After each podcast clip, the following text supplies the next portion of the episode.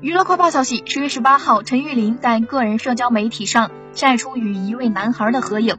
并配文称儿子疑似宣告当妈。而从照片来看，小男孩已经三四岁了。据了解，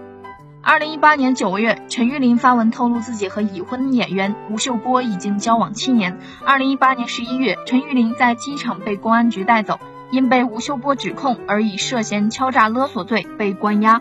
二零二一年二月，吴秀波被陈玉林敲诈一案判决书曝光，判决书显示陈玉林被判三年有期徒刑，缓刑三年，已出狱。